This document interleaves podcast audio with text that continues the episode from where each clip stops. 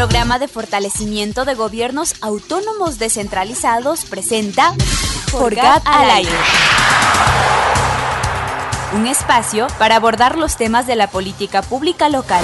el buen uso de recursos públicos, la eficiencia de los modelos de gestión y la articulación del Estado con la sociedad civil. Forgat al aire con la conducción de Edison Mafla. Forgat al aire.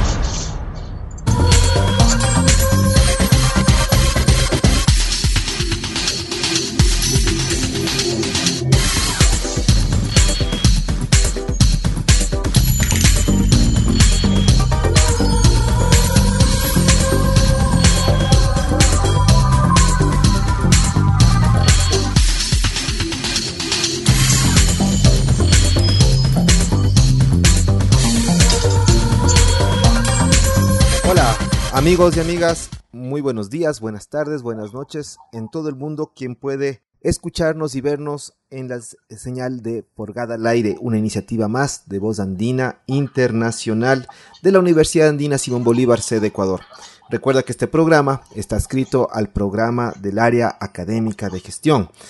Hoy, como todos los martes a las 11 de la mañana, tenemos invitados importantes para hablar sobre el Ecuador profundo, sobre ese Ecuador eh, que está, eh, digamos que, eh, trabajando el desarrollo local y que obviamente tiene el principal público objetivo, nuestros gobiernos autónomos descentralizados. El día de hoy tenemos una entrevista importante con Gary Espinosa, eh, ustedes lo recuerdan, amigos y amigas, sobre todo en el Ecuador. Gary Espinosa estudió en la licenciatura en Filosofía y Ciencias Socioeconómicas en la Universidad Técnica de Luis Torres de Esmeraldas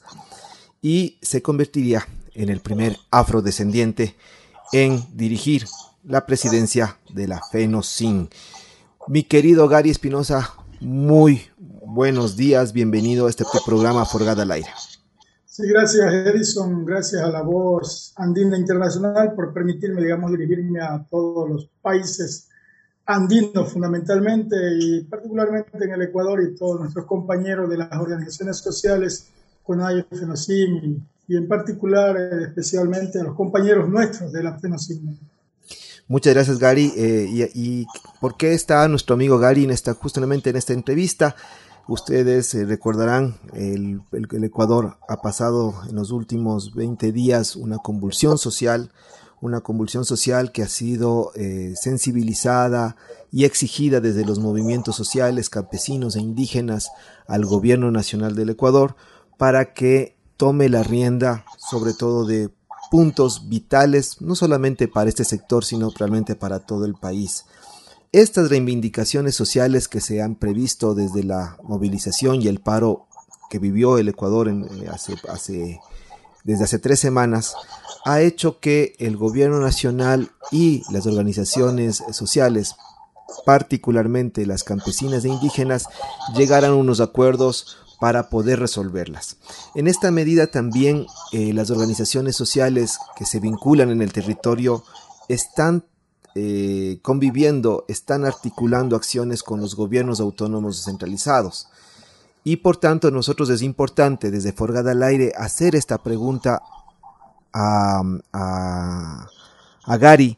con respecto a cómo va esas relaciones con estos niveles de gobierno que también son Estado, que también tienen que preocuparse del desarrollo local, que también generan política pública. Así que mi querido Gary, eh, una vez introducido ya esta tertulia, que quisiéramos que la tomes así, no tanto como una entrevista, algo más informal, sí quisiéramos saber que luego de esta jornada de movilización que tuvieron, entre ellas la FENOCIN, eh, cómo se regresan al cómo, cómo regresan las comunidades, los, los, marchantes, los manifestantes, quienes se movilizaron a su territorio y cuáles son las expectativas respecto a los acuerdos establecidos. Sí, bueno, eh, ya era hora, digamos, de o terminar el paro porque realmente eran 8, 18 días mucho cansancio de nuestros compañeros, la voluntad existía de seguir, digamos, en resistencia, la gente de las comunidades que la paralizaron el cierre de carretera, eh, la movilización a Quito, estuvimos con esa gran solidaridad del pueblo de Quito, o sea, que no se hizo esperar en cuanto a dar la respuesta de solidaria en la cuestión material, alimentación, vitualla, eh, colchones, es decir, todo, ¿no? De manera que el pueblo de Quito respondió, ¿no? Y que esta lucha, deben de saber el pueblo ecuatoriano, Quito en particular, que era una lucha no solo de los indígenas, de los negros, de los campesinos, de las organizaciones que estábamos allí, era una lucha, digamos, en favor del pueblo ecuatoriano. Por ejemplo, esto de los 15 centavos, que parecen ser irrisorios, que son 6% del precio del galón de gasolina, sin embargo, es un, en el monto del número de millones de, galones de combustible que se consumen en el pueblo ecuatoriano realmente es un gran aporte, digamos, a la economía y a los bolsillos a la gente que consume combustible, que en definitiva no son solo indígenas, son todo el pueblo ecuatoriano los que estábamos en la lucha y los que estaban en contra también se van a beneficiar de esto, aunque supuestamente es poco, pero sin embargo es un gran aporte, digamos, a lo que tiene que ver con la economía de cada uno de los bolsillos de los ecuatorianos. Además, esperamos que en esta mesa de diálogo, que el día jueves vamos a tener un primer acercamiento con el fin de sostener una reunión con la Iglesia Católica y las partes para establecer una metodología, una hoja de ruta, es decir, un cronograma también para establecer, digamos, eh, la línea en cuanto a cómo se van a dar estas mesas de diálogo y quiénes y cuántos van a participar de cada una de las organizaciones. Esperamos que eh, eh, en esta reunión previa, preliminar, podamos establecer todos esos mecanismos para establecer estas mesas, lo, para que evacúen los temas lo más pronto posible. Eso es, digamos, la expectativa que tenemos y esperamos también que una vez que instalemos las mesas, el gobierno nacional tenga la sensibilidad de atender los requerimientos, que no es son requerimientos de ahora, son requerimientos de todo, de todos estos 48 años de, vida democrática que hemos venido reclamando, y exigiendo a los gobiernos de turno y ninguno ha hecho caso, digamos, a los planteamientos de las organizaciones. Así es, Gary, y en ese sentido, eh, las organizaciones sociales campesino-indígenas tienen también una lucha muy particular y reivindicatoria con el campo, con la agricultura, con la producción esa lucha que se está exigiendo al nivel nacional en los gobiernos subnacionales, especialmente en la prefectura y en los, y en los gobiernos parroquiales, se llama la competencia de fomento productivo. La pregunta entonces es, si ya se ha alcanzado estas, estas principales, eh, digamos que esos principales puntos dentro de los acuerdos con el gobierno nacional, desde el gobierno subnacional, ¿qué se tiene que plantear para mejorar las condiciones principalmente de nuestros productores en el, en el, en el campo? Bueno, nosotros venimos reclamando no solo eh, situaciones que tienen que ver con el desarrollo de la agricultura, sino que cosas que están vinculadas directamente a la cuestión de eh, obras, digamos, de apoyo a la producción, como por ejemplo caminos vecinales, que es una, una, oferta del presidente de la República. Recuerde usted que el presidente nos ofreció caminos vecinales y hasta ahora ha decidido poner un dólar, un dólar solamente en lo que tiene que ver para que los gobiernos locales, los gobiernos provinciales, las juntas parroquiales puedan coordinar este tema con el fin de que se ejecuten. Por ejemplo, en el caso de Esmeralda, mi, mi cantón, nomás 90, 75 caminos vecinales y solo tenemos tres caminos asfaltados. Eso no puede ser, digamos, que sigamos en la misma situación cuando en otras provincias como Tungurahua, por ejemplo, ahí se ve que las autoridades han realmente desarrollado lo que tiene que ver con caminos. Más del 90% de los caminos están asfaltados. Es decir, no pueden seguir, digamos, eh, de esa manera el desarrollo con esas inequidades tan profundas que tenemos en todo el Ecuador el caso de Cangagua, nomás Cayambe, o sea, unos caminos desastrosos que no hay, digamos, autoridad que pueda intervenirlos, que pueda mejorarlos. O sea, no hay, no hay justicia para los productores agropecuarios, los indígenas, los campesinos que estamos tratados definitivamente como la última rueda del coche de este país y eso no puede ser, somos ciudadanos de... Gary, en ese sentido tú pones el ejemplo de Tungurahua y claro, la política pública local, en ese caso mantenimiento de, de las vías, eh, la gestión de la vialidad rural es parte también de las responsabilidades de los gobiernos locales y obviamente eh, complementa el tema de fomento productivo. Los gobiernos locales miran eh, en ese sentido a las organizaciones eh, sociales campesino-indígenas como un actor fundamental del desarrollo o qué hace falta para que se los involucre en la gestión pública local. Creo que ahí hay que, incluso hay que hacer reformas legales. Ese COTAC, digamos, fue hecho a la carrera, usted sabe qué gobierno hizo ese COTAC, no lo hizo con participación comunitaria, o sea, con consulta a las comunidades, a los sectores rurales. El COTAC debe ser, digamos, regresar, digamos, las competencias, las competencias más inmediatas a los municipios, es decir, los municipios deben de convertirse en un, en un gobierno autónomo verdadero, o sea, que desarrolle todas las actividades que están alrededor del cantón, de manera que no puede ser que al municipio le quiten tantas competencias que le han, le han mermado y que esté, digamos, con unas cuantas cosas que tiene que hacer. El municipio debe ser el que ejecute toda la política de desarrollo que está, eh, está más cerca de los pueblos, de manera que eso significa porque por lo pronto, si, hasta que se hagan las reformas correspondientes, el gobierno debe de hacer, digamos, convenios con los municipios convenios con los consejos provinciales y las juntas parroquiales con el fin de que se ejecute la política pública desde lo más bajo,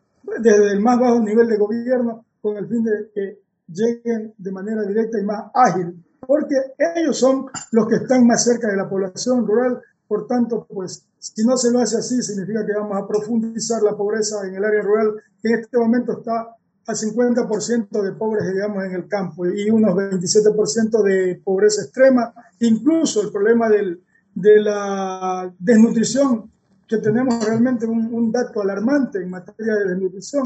Y eso no puede ser que puede continuar en el país este tipo de injusticia, mientras que se gastan grandes cantidades de dinero en obras suntuarias, en obras que no tienen nada que ver con el desarrollo de nuestros pueblos, como por ejemplo las escuelas del milenio, para luego dejarlas botadas, como el caso de Atacame, el caso de muchas provincias que están votadas, algunas escuelas del milenio, más de 10 millones de dólares votados y no se ha utilizado esta, esta situación. Incluso este mismo gobierno del señor Lazo sigue en la misma dinámica. Más de 50, 40 millones de dólares se están invirtiendo en escuelas del milenio que vienen provenientes del Banco Mundial. Pues ese tipo de cosas no puede continuar, mientras que también el BID tiene un crédito de 120 millones y que incluso no se ha utilizado solo 35 millones de dólares en cuatro años y ya riego, riego de las comunidades y, y a lo mejor se va a perder ese dinero con el fin, porque son ineficientes, digamos, los que administran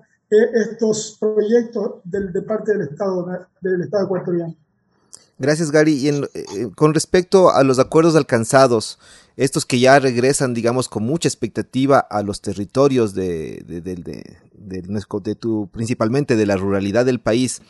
¿cómo podrían complementarse con esos convenios que tú manifiestas que se deberían dar con los gobiernos locales para que tengan efectividad los 10 puntos exigidos y que se, y que se miren eh, en el, en el corto tiempo, oportunamente, en cada uno de los territorios parroquiales, cantonales o provinciales. Los diferentes ministerios, por ejemplo, el Ministerio de Obras Públicas, el gobierno prometió caminos vecinales que hagan los convenios con el gobierno provincial,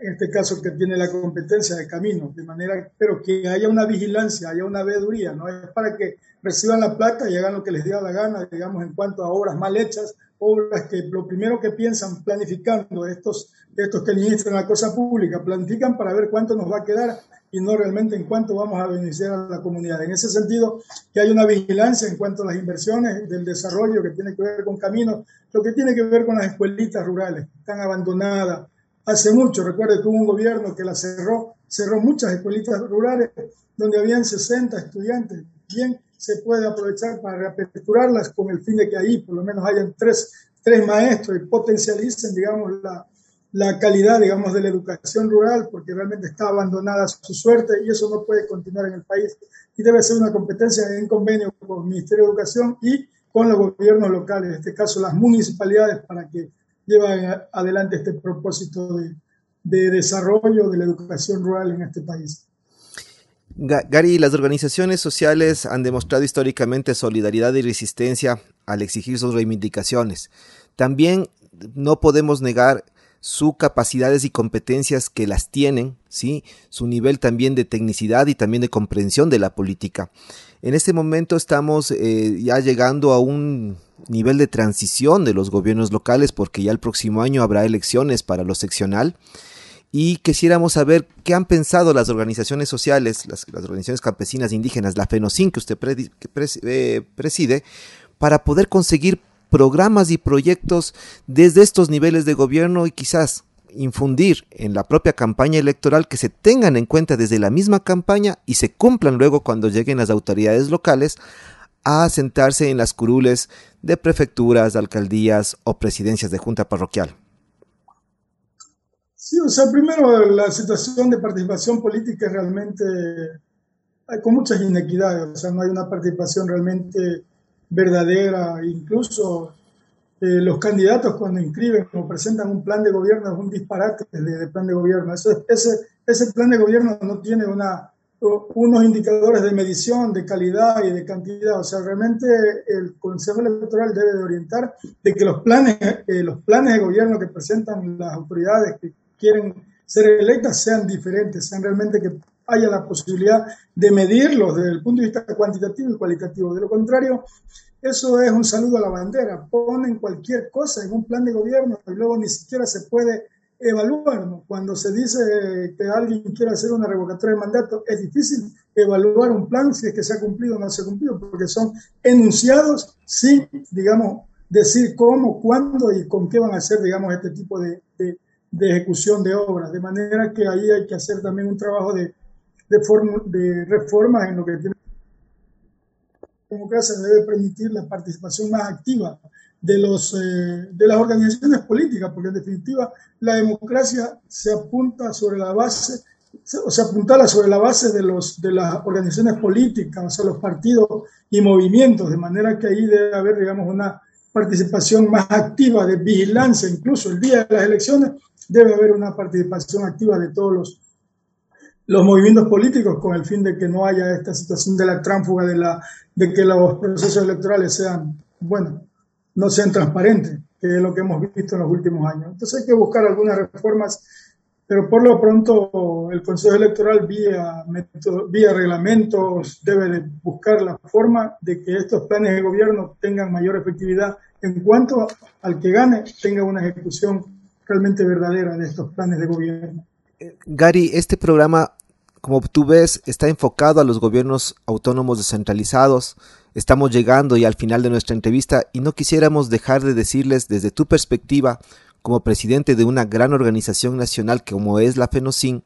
saber eh, ya desde, la, desde lo que tú planteas, desde el plan de campaña un plan de campaña más concreto, un plan de desarrollo cuando lleguen a, los, a las organizaciones, eh, a, los territorios consensuado con la gente, pero sobre todo una cogestión comunitaria. ¿Qué les dirías tú a un prefecto, a una prefecta, a un alcalde, una alcaldesa, a un presidente, a una presidenta de junta parroquial, el momento que llegan a su curul para que puedan realmente tener esta famosa cogestión comunitaria, esto que se vive desde las tierras eh, ancestrales como es la minga, sí, que se retome realmente como un ejercicio de poder compartido. ¿Es posible eso desde tu perspectiva, querido Gary? Sí, yo creo que primero me parece que hay que ir también a, la profundidad, de reformar esa, esa cloaca que es la ley de contratación pública con el fin de que allí se busque la transparencia, la honestidad, de parte de todos los, prefectos, los presidentes de los alcaldes, los presidentes de junta parroquial, con el fin de que dejen, digamos, de, buscar la forma de que las obras que realmente sean bien planificadas y que la ley de contratación pública permita una veeduría permanente de los sectores populares, principalmente de los que van a ser beneficiarios de la obra. Debe ser, digamos, los principales veedores de ese proceso, desde, desde el inicio de la pre de lo precontractual, lo contractual y, digamos, el seguimiento de la ejecución de la obra, de manera que también haya privilegios en cuanto a que sea la gente del medio la que trabaje en la obra. Es decir, que la obra permita desarrollar económicamente a la población y no que vengan, por ejemplo, un, un señor de Manaví a hacer una obra en, en Esmeralda. El caso de Esmeralda es un ejemplo. Más del 50% de los contratistas son de Manaví, son de otras provincias y no son de, Esmeralda. Entonces, ese tipo de cosas, ¿cuándo vamos a combatir la pobreza en Esmeralda si, si los contratistas vienen, trabajan y se llevan la ganancia acá y no se no circula acá en la provincia de Esmeralda? O sea, ese proceso de, de contratación debe hacerse, digamos, lo más transparente posible y las autoridades electas deben de demostrar transparencia en la ejecución de obra. Transparencia, honestidad con el fin de que la plata alcance lo mayor posible para el desarrollo. Ya, y Gary, ya que hablas de transparencia, entendería entonces que una lucha de las organizaciones sociales es justamente el ser, el buscar la transparencia y obviamente denunciar la corrupción. En esa medida yo creo que las organizaciones sociales también tienen un rol importante. Tú ya mencionas que en lo local el tema de las vedurías y a nivel local, eh, sea cantonal, eh, provincial o nacional, se tiene que seguir entonces denunciando y pidiendo que haya eh, una rendición de cuentas efectivas y que se transparenten las cuentas y que se ataque la corrupción permanentemente. Precisamente el gobierno nacional nos prometió, digamos, atacar la corrupción, combatir la corrupción, incluso dijo que iba a recuperar lo robado, pero hasta ahora no ha recuperado un solo centavo, no ha hecho ni el intento siquiera de recuperar lo robado de este país. O sea, eso debe ser una política de gobierno permanente. No, no importa qué gobierno haya estado anteriormente, hay que atacar, digamos, la corrupción, venga de donde venga. Y lo otro es que el gobierno nacional, el presidente Lazo, aliado con los que sabemos, ha aprobado el artículo 25, que es el 25 de la Ley de Desarrollo y Sostenibilidad Fiscal, que es un monumento a la corrupción. O sea, eso es una venia para que el país siga corrompiéndose, porque permite que traigan los dineros robados sin que la UAFE o la Fiscalía pueda investigar de dónde provienen. Entonces, ese tipo de cosas no se puede permitir en el país. Los señores asambleístas que hoy se desentienden de los problemas del pueblo ecuatoriano, ahí tienen una tarea de reformar la ley de contratación pública y reformar este malhadado artículo 25 de la ley de, desarrollo y sostenibilidad fiscal, que es realmente un monumento a la corrupción y un fomento a que se sigan robando la plata en este país y luego la traigan o la utilicen para pagar fianzas de 14 millones de dólares en Estados Unidos o en cualquier otro país. Gracias, querido Gary. El tiempo en radio entonces eh, ha limitado. Nos quedamos con varias preguntas todavía en el tintero. Pero podemos resumir de alguna manera que Gary nos manifiesta que existen acuerdos establecidos ya con el gobierno nacional. estos pueden complementarse con el nivel subnacional. Hay que hacer convenios interinstitucionales y considerarles a, los, a las organizaciones sociales, campesinas, indígenas de, de primero, segundo y tercer grado como actores fundamentales del desarrollo. Hay que reformar algunas, algunas leyes hay que participar activamente de la gestión pública, no solamente desde la, eh, no solamente desde la propia acción comunitaria, sino desde la veeduría social, desde un seguimiento y monitoreo. Hay que, hay, que, hay que empoderarse de las obras y proyectos con la mano de obra, con la capacidad técnica profesional. Y qué bueno que se anuncie también la lucha contra la, eh, la, lucha contra la corrupción y el fomento de la, de la transparencia. Querido Gary, ¿algún mensaje final para quienes nos escuchan, especialmente nuestros gobiernos autónomos descentralizados? o sea, pedir, digamos, disculpas al pueblo ecuatoriano por estos hechos. A lo mejor alguna gente se infiltró y exageró, digamos, eh, quiso presentar al movimiento de lucha como un vandalismo, como estas situaciones violentas. Nosotros no somos violentos, somos realmente lucha pacífica con el fin de conseguir objetivos en beneficio de las comunidades, de los pueblos de las nacionalidades de, nuestras organizaciones, que somos parte del pueblo ecuatoriano y somos parte de los pueblos y nacionalidades, la FEINE, la FENOCIN y la CONAIE y otras organizaciones que también participaron, como la FEI, como la FENO, que también estuvieron activamente en este proceso de lucha. Muchas gracias por esta oportunidad, Edison, y a la voz andina internacional.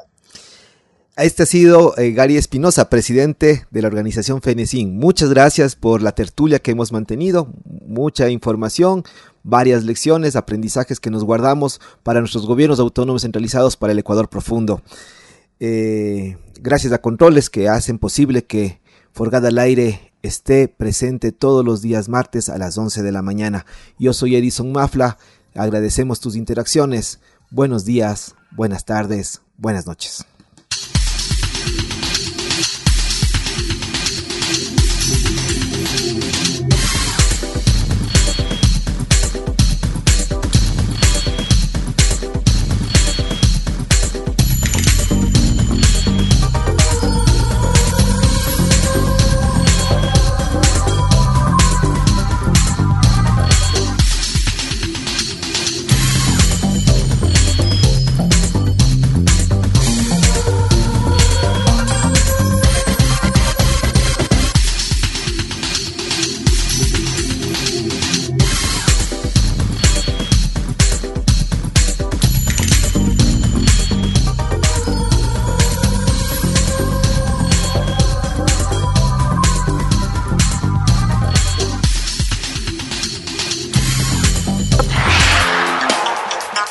Al Aire fue una producción del Programa de Fortalecimiento de los Gobiernos Autónomos Descentralizados.